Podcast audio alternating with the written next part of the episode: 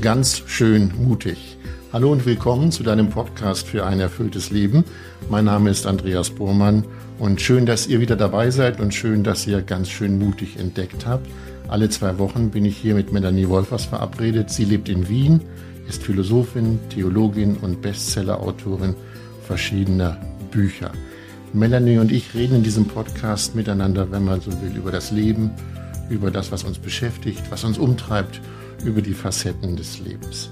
Womöglich erinnert ihr euch, vor einem Jahr, die Episode 25, vor circa einem Jahr, wenn ihr es genau wissen wollt, haben Melanie und ich über das Thema Freude in Krisenzeiten geredet. Anlass war damals eine Mail von Anke.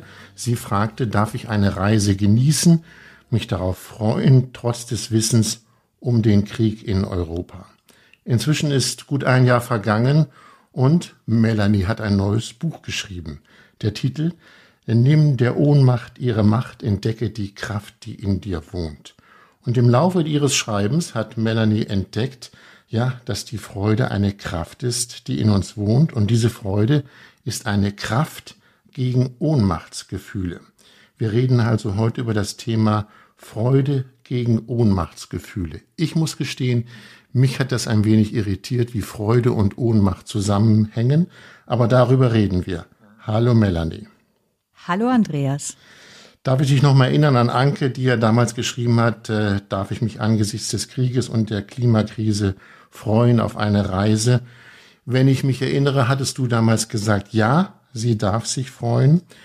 Nun ist die Welt nicht unbedingt schöner geworden. Wir haben neben Krieg und Krise auch noch die Tatsache, dass das Leben teurer wird.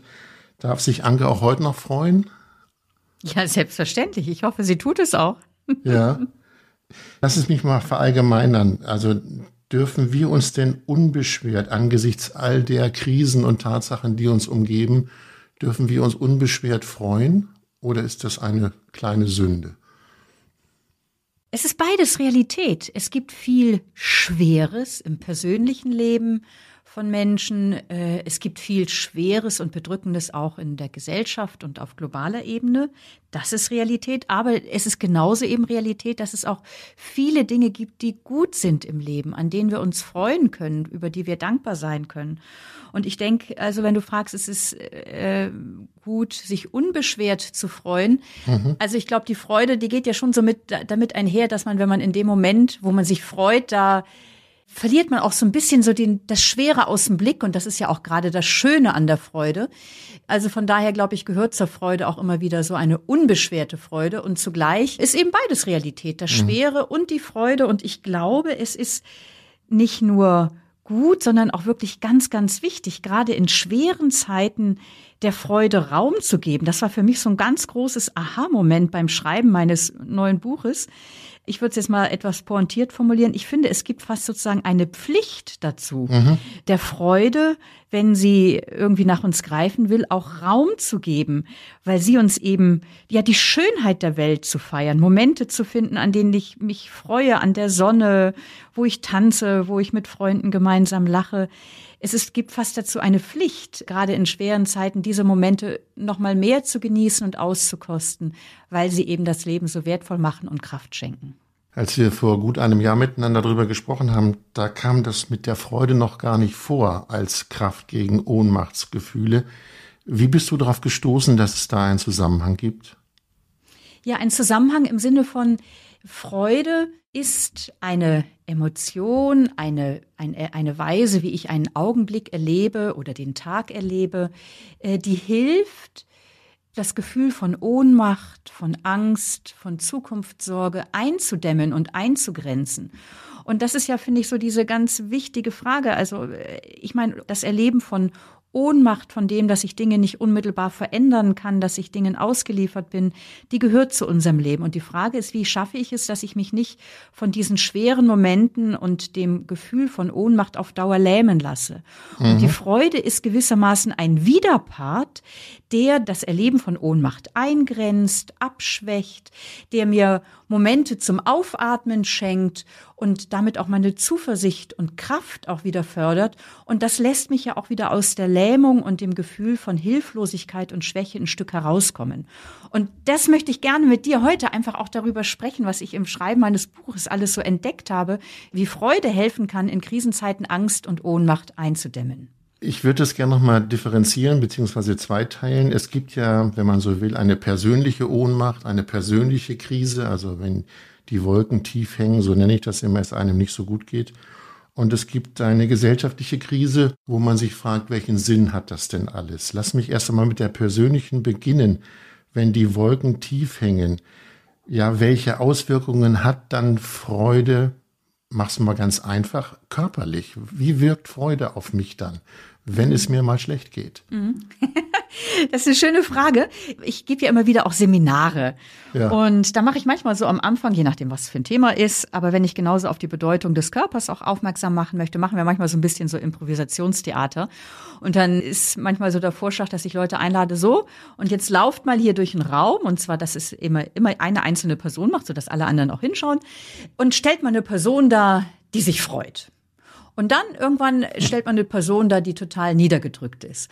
Und ich meine, wie würdest du durch so einen Raum laufen, wenn ich sage, Andreas, stell mal eine Person da, die sich sichtbar freut. Was würdest du, welche Körperhaltung würdest du einnehmen? Welche Bewegung, Gestik, Mimik? Oh Gott, Melanie, jetzt überraschte mich, aber gut. Ja, äh, also gut. das Erste, was mir einfällt, ich würde, glaube ich, die Arme nach oben reißen im Sinne ja. von Juhu, ich freue mich, hätte sicherlich ein Lachen und Lächeln im Gesicht und ich hätte einen sehr wie soll ich das sagen, einen sehr lebendigen und dynamischen Körper. Vielleicht würde ich sogar aufrechter stehen, als ich es sonst tue, weil ich ein leicht vorgeneigter großer Mensch bin.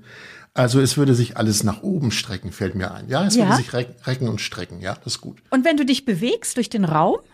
Würde ich natürlich äh, schneller gehen, munterer gehen. Ich würde nicht schleppend gehen. Ich würde ja, schreiten ist auch nicht richtig, aber ich würde, sagen wir mal, heiter gehen, zielstrebig. Ja. Mhm. Mhm. Ja, genau. Wow. Oh ja. Gott, ja. Also mhm. irgendwie, genau, wie du sagst, also aufrichtend. Gell? Also du hast gerade so ganze, du, dein Körper wird groß. Ja. Dein Gesicht ist heiter, es hält sich auf. Vielleicht strahlen deine Augen und du gehst, ja, mit munterem, beschwingten Schrittes. Vielleicht mhm. machst du sogar Luftsprünge, keine Ahnung. Ja, und all das zeigt doch schon, und das ist ein ganz typischer Körperausdruck. In, in diese Richtung passiert das immer so beim, auch bei, beim Improvisationstheater. Und schon dieser Körperausdruck zeigt doch, ja, wie Freude aufrichtet, äußerlich, körperlich, aber auch innerlich. Sie bildet, wenn du sagst, ich schreite heitere, mein Gesicht hält sich auf. Freude bildet ein Gegengewicht zu Dunkelheit, zu dem, dass uns auch immer wieder schwere Dinge belasten. Freude mhm. löst Anspannung. Ich habe eine Gegenfrage, Melanie. Ja. Nämlich, ob es auch andersrum geht. Also ich kenne auch das Gefühl, dass ich, sagen wir mal, wie soll ich sagen, in mich zusammengesackt bin, ja, ja. also sitze zusammengesackt, so kann man, das klingt jetzt furchtbar, aber egal. In dem Moment, wo ich mich aufrichte, würdest du auch sagen, es geht auch andersrum, dass die Aufrichtung für Freude sorgt? Was ist deine Erfahrung? Ich habe es mal erlebt und ich habe gedacht, ja, man wird, wenn man das macht, äh, wird man ein Stück munterer und äh, es richtet sich wirklich innerlich etwas auf. Mhm. mhm. Aber das kann ja ein einzigartiges Erlebnis gewesen. Wir wollen ja hier jetzt nicht Tipps geben im Sinne von richte dich auf und dann wird die Welt schön. Also nur, ob es auch umgekehrt geht. Ne? Ja, ja, du machst auf einen ganz wichtigen Zusammenhang aufmerksam, der ja schon in der Antike bekannt ist. Ich glaube, Aristoteles schreibt schon darüber und heute weiß es die Psychologie, beforscht das unter dem Stichwort Embodiment. Also wie unsere Körperhaltung und Gestik und unser seelisches Erleben miteinander zusammenhängen. Und zwar in beide Richtungen.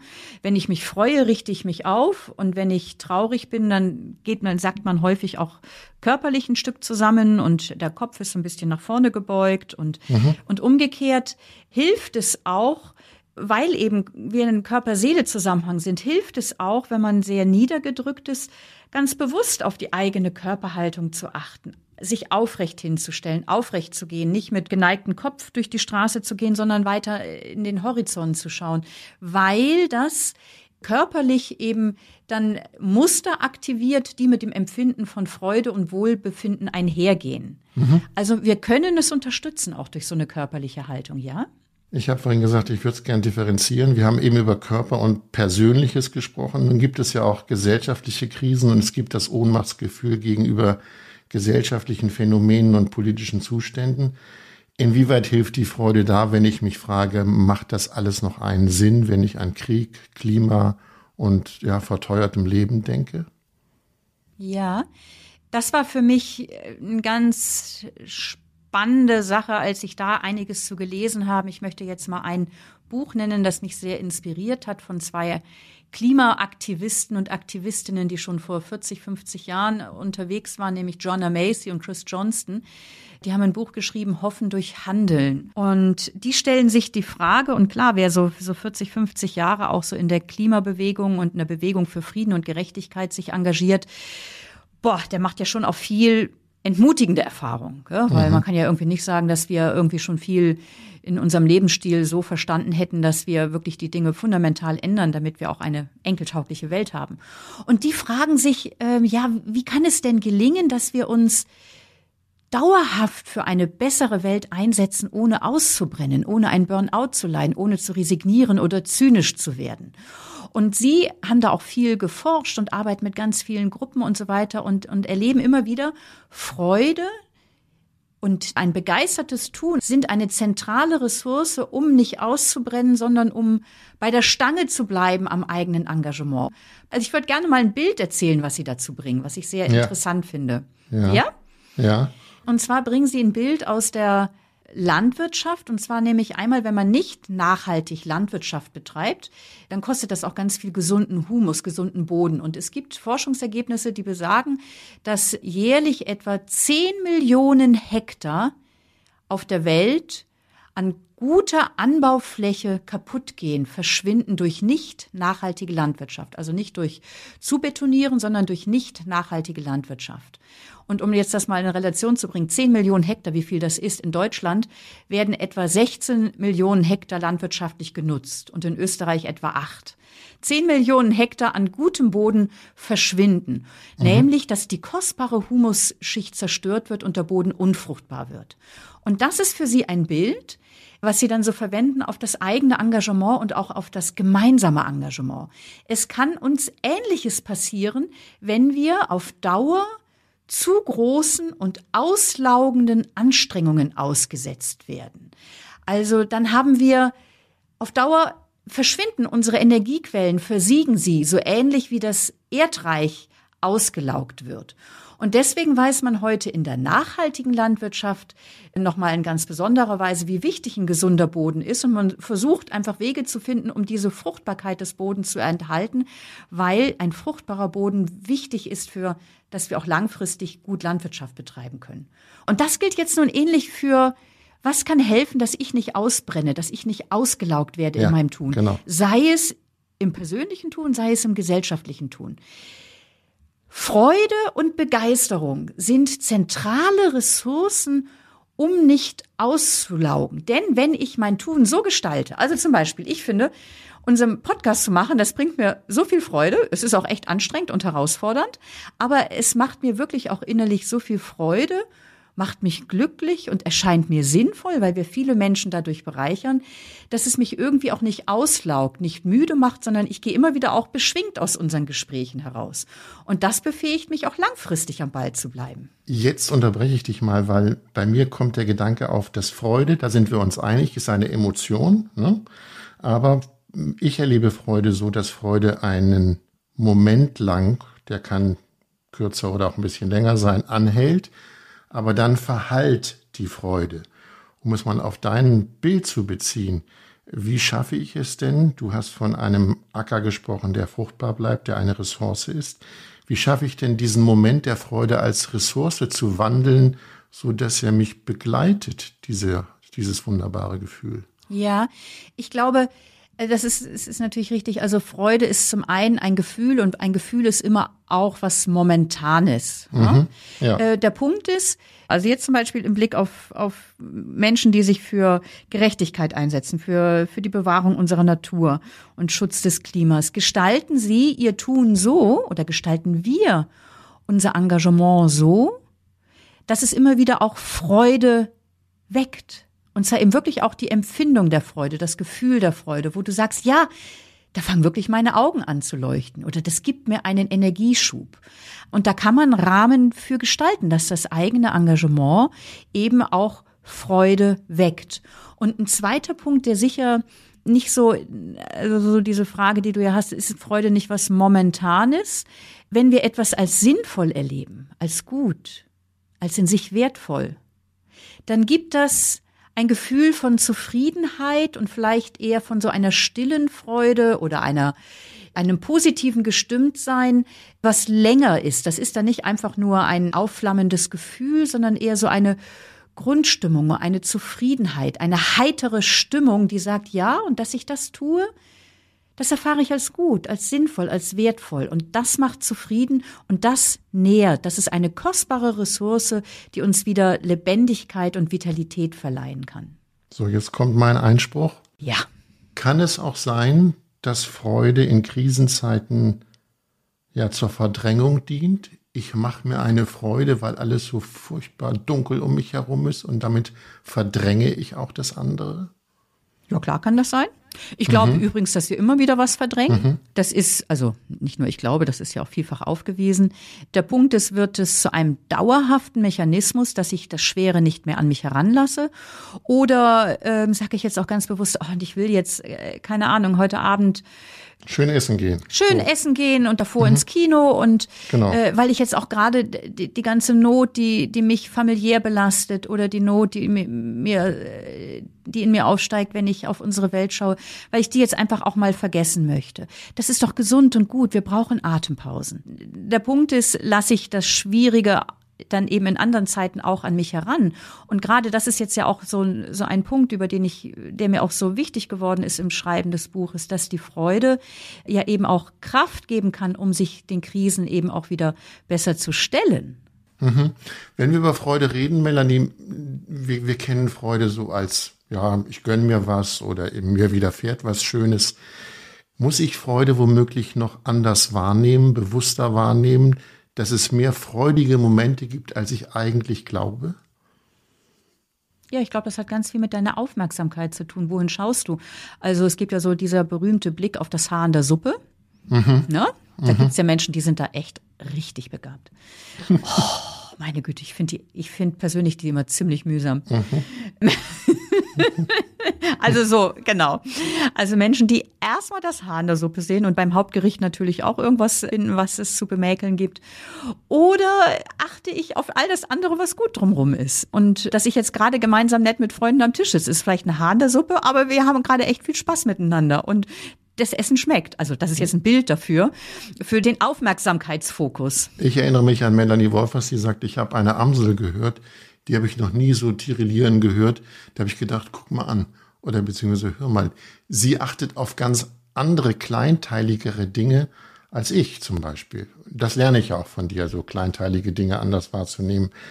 Meine Frage war, können wir uns Freude machen, indem wir anders wahrnehmen? Ja, das ist die Frage, genau. Ha, das finde ich jetzt eine total spannende Frage, nämlich Freude machen. Mhm. Also ich glaube, wir können der Freude in uns Raum geben dadurch, dass wir positive Dinge sehen und wertschätzen. Ich glaube nicht, dass Freude machbar ist. Die Freude stellt sich mhm. dann ein. Genau. Mhm. Ich liebe deine sprachliche Sezierung. Aber gut. ähm, äh, ich will dir eine Geschichte erzählen. Ich war neulich mit ganz viel Angst bei der Krebsvorsorge. Und glücklicherweise war das Ergebnis gut. Es gab nichts, was mir Angst machen muss. Und ich kam nach Hause, telefonierte mit Freunden und das Erste, was ich allen erzählen musste, das kam wie aus dem Sprudel. Mhm. Du, ich war da, das ist alles gut, das ja, ist nicht toll. toll. Ja, wie toll, ja. ja.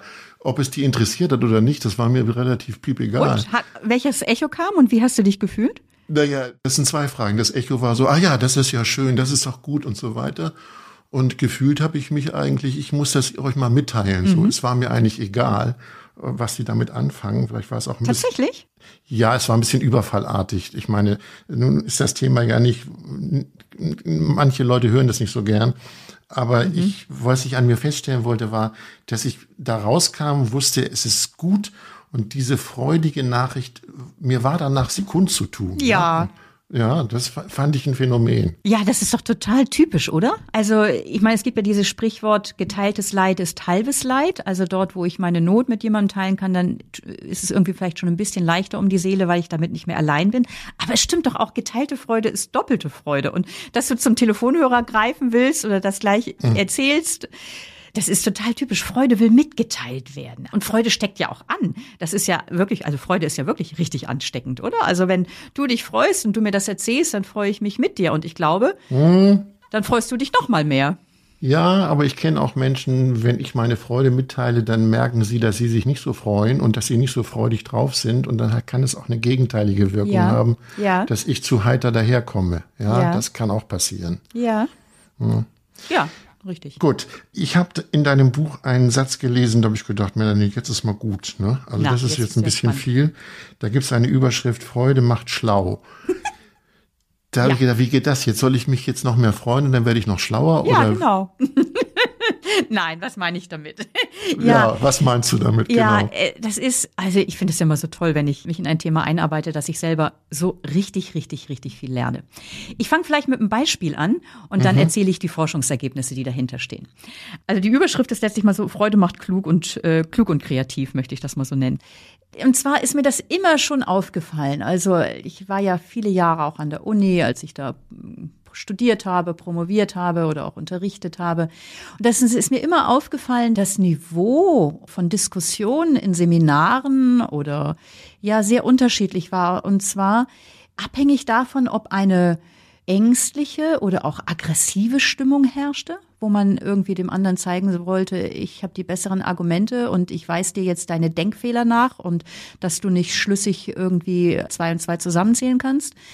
Oder ob in dem Seminar ein Wohlwollen herrschte, eine Freude, gemeinsame Freude am Thema.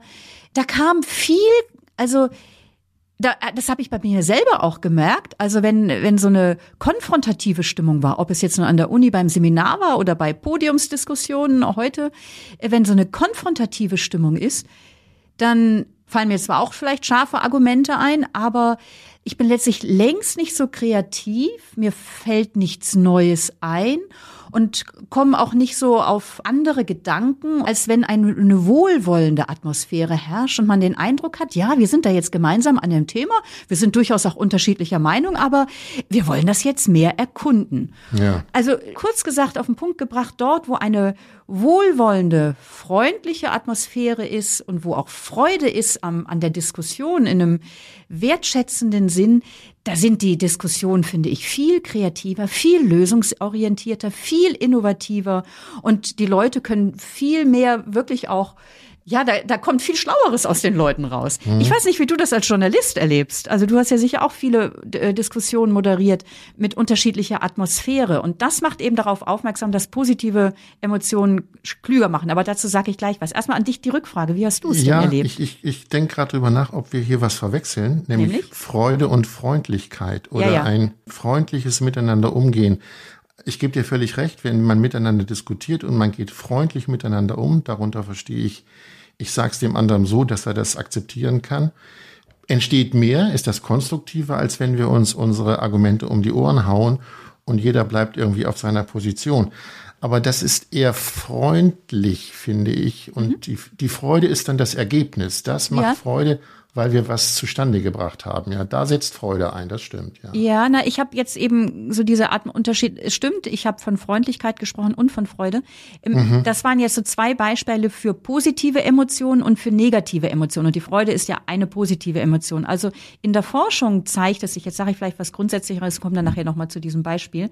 Mhm. Äh, die Forschung zeigt, und da ist ganz besonders die Sozialpsychologin Barbara Fredriksen sehr innovativ gewesen, die hat aufgezeigt, welche welche unterschiedliche Wirkungen positive und negative Emotionen haben im Blick darauf, was wir erstens, was wir überhaupt wahrnehmen und zweitens, wie fähig wir sind, zu denken und auch klug zu handeln. Das zeigen unglaublich viele Studien.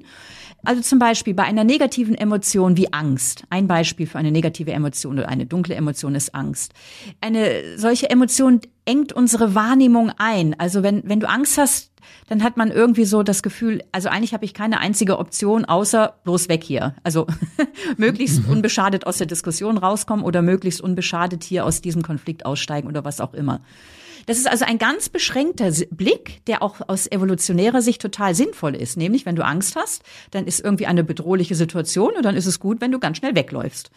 Das heißt, negative Emotionen, das zeigen ganz viele Forschungen, engen unsere Wahrnehmungen ein und unsere Fähigkeit zu denken. Und umgekehrt, positive Emotionen öffnen unser Herz. Sie weitet unseren Geist, sie machen uns kreativer. Mhm. Und eine positive Emotion eben zum Beispiel, wenn man sich Freundlichkeit entgegenbringt oder wenn man eben wirklich auch Freude hat an einer gemeinsamen Diskussion. Also wenn du dich freudig gestimmt fühlst, bist du geistig flexibler. Du bist kreativer. Ja. Deine mhm. Problemlösungsfähigkeit verbessert sich. Du wirst mehr in der Lage, dich für neue Erfahrungen zu öffnen, neue Perspektiven zu entwickeln. Und in dem Sinne sage ich, Freude tut gut und macht klug, weil sie dich einfach geistig flexibler macht. Ja, ich bring's nochmal bezogen auf, auf mein Sein, auf einen Satz. Mir geht es so, jetzt wo du das erzählst, fällt mir das auch noch zunehmend auf, dass ich natürlich mehr Ideen habe oder mehr, sage ich mal, Blick nach vorne, das könnte man machen, das könnte man tun. Also sind, sind natürlich viel fruchtbarer, wenn ich aus einer freudigen oder heiteren oder guten Situation komme, als wenn ich mit geneigtem Kopf äh, vor mich hingrübel. Da, genau. Da passiert was anderes, ja. Genau, stimmt. genau mhm. das ist es, Andreas. Auch das ist ein Grund, warum es so wichtig ist, sich insbesondere auch in Krisenzeiten Freude mhm. zu erlauben, weil sie uns mhm. eben auch geistig geschmeidiger macht. Du mhm. bessere, du irgendwie andere Zukunftsperspektiven entwickelst, Lösungsansätze entdeckst, die dir, wenn du so in dich hineingrübelst, überhaupt nicht in den Sinn kommen. Ja, die tauchen nicht auf. Melanie, ich muss oder ja, ich muss in diesem Podcast mit dir nochmal in deiner Rolle als Ordensfrau reden. Wir haben irgendwann schon mal über den biblischen Zusammenhang und Freude gesprochen und du hast damals das Johannesevangelium erwähnt. Ich zitiere mal den Satz und ich bitte dich, den dann auf die aktuelle Befindlichkeit zu übertragen. Auf welche Befindlichkeit? Die gesellschaftliche oder auch eine persönliche, weiß ich nicht. Aber okay. hören wir erstmal den Satz. Der Satz lautet im Evangelium, ich bin gekommen, dass meine Freude in euch ist und eure Freude vollkommen ist das ist ein Satz, den muss man zweimal hören. Ich bin gekommen, dass meine Freude in euch ist und eure Freude vollkommen ist. Könntest du mir den übersetzen für meinen Alltag? ja, vielleicht nur kurz zur Einbettung. Also im Johannesevangelium, das ist also ein ein Buch in der Bibel, was über das Leben Jesu erzählt. Und in diesem Buch gibt Jesus gewissermaßen ein Mission Statement, warum es ihn gibt, was so sein Lebensanliegen ist. Und das Lebensanliegen ist eben, ja, ich will, dass meine Freude in euch ist und eure Freude vollkommen wird. Ja.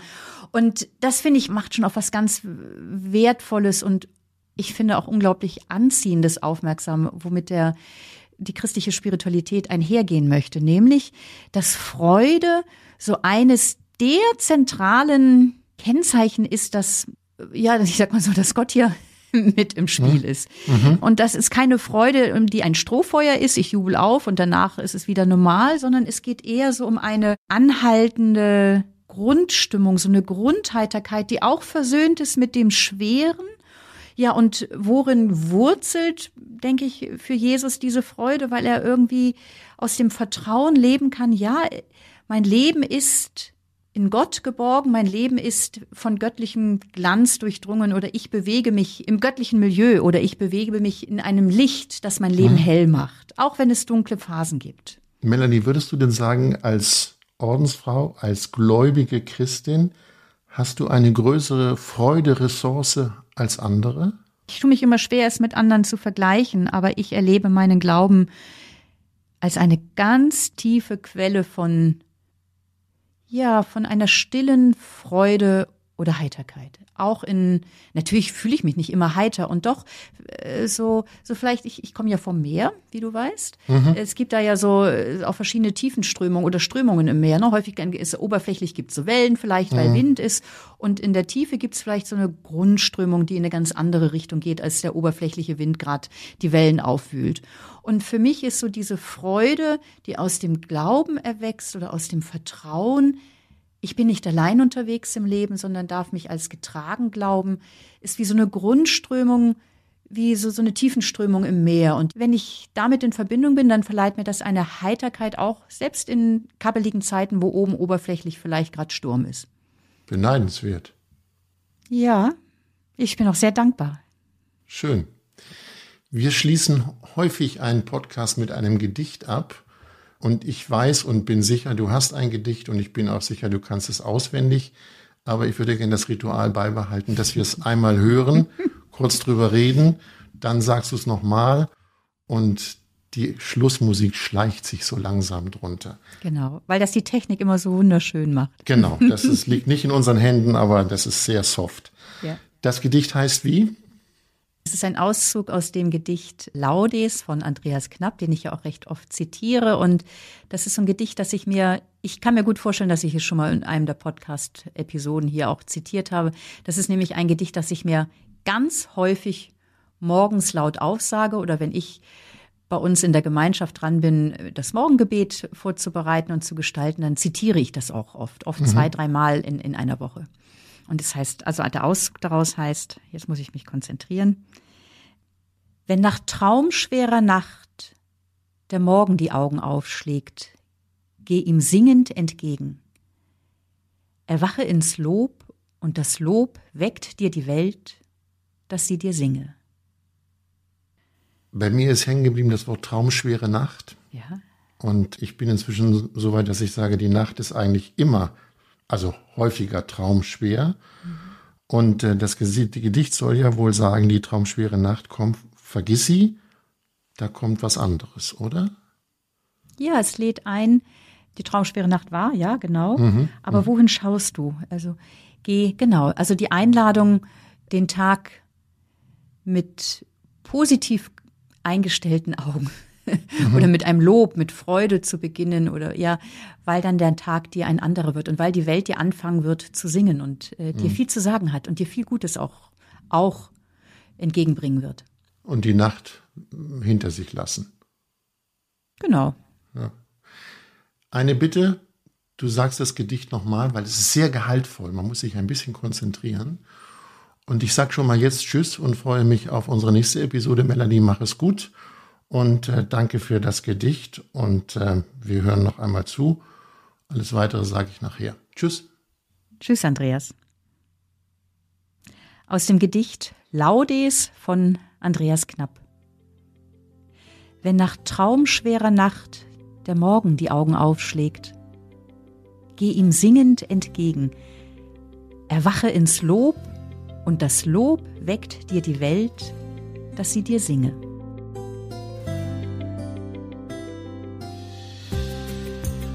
So viel für heute. Mehr zum Thema Freude als Kraft gegen die Ohnmacht könnt ihr lesen in dem Buch von Melanie Wolfers.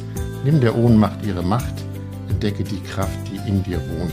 Und wollt ihr ganz schön mutig nicht verpassen? Das ist ganz einfach. Abonniert den Podcast in einer App eurer Wahl. Dort könnt ihr uns auch Kritik schreiben, uns loben und Sternchen geben.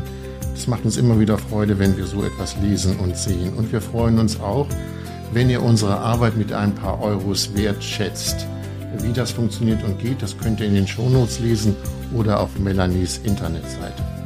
Ganz wichtig, wenn ihr meint, darüber sollten wir mal reden, was euch auf der Seele liegt, dann schreibt es uns an podcast.melaniewolfers.de, also podcast.melaniewolfers.de. Alle Informationen zu Melanie, ihren Büchern, dem aktuellen Buch, findet ihr auf der Seite melaniewolfers.de. So viel für heute. In zwei Wochen hören wir uns wieder. Ich freue mich drauf. Dann heißt es wieder ganz schön mutig. Ich freue mich drauf. Genau. Tschüss. Macht's gut.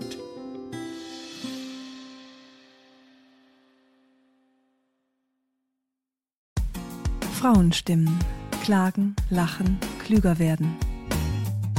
Ich bin Ildiko von Kürti, ich bin Buchautorin und Journalistin und in meinem Podcast spreche ich alle zwei Wochen mit lebensklugen und mutigen Frauen über das Loslassen und das Aufbrechen, das Verlieren, das Suchen und das Finden. Ich bin stolz darauf, wie viele wunderbare Frauen bereits bei mir zu Gast waren. Unter ihnen Stefanie Stahl, Maria Furtwängler, Annika Decker oder Gerburg Jahnke. Und ich freue mich auf alle, die noch kommen. Ihr könnt Frauenstimmen überall dort hören, wo es Podcasts gibt. Herzlich und hoffentlich auf bald. Eure Ildiko.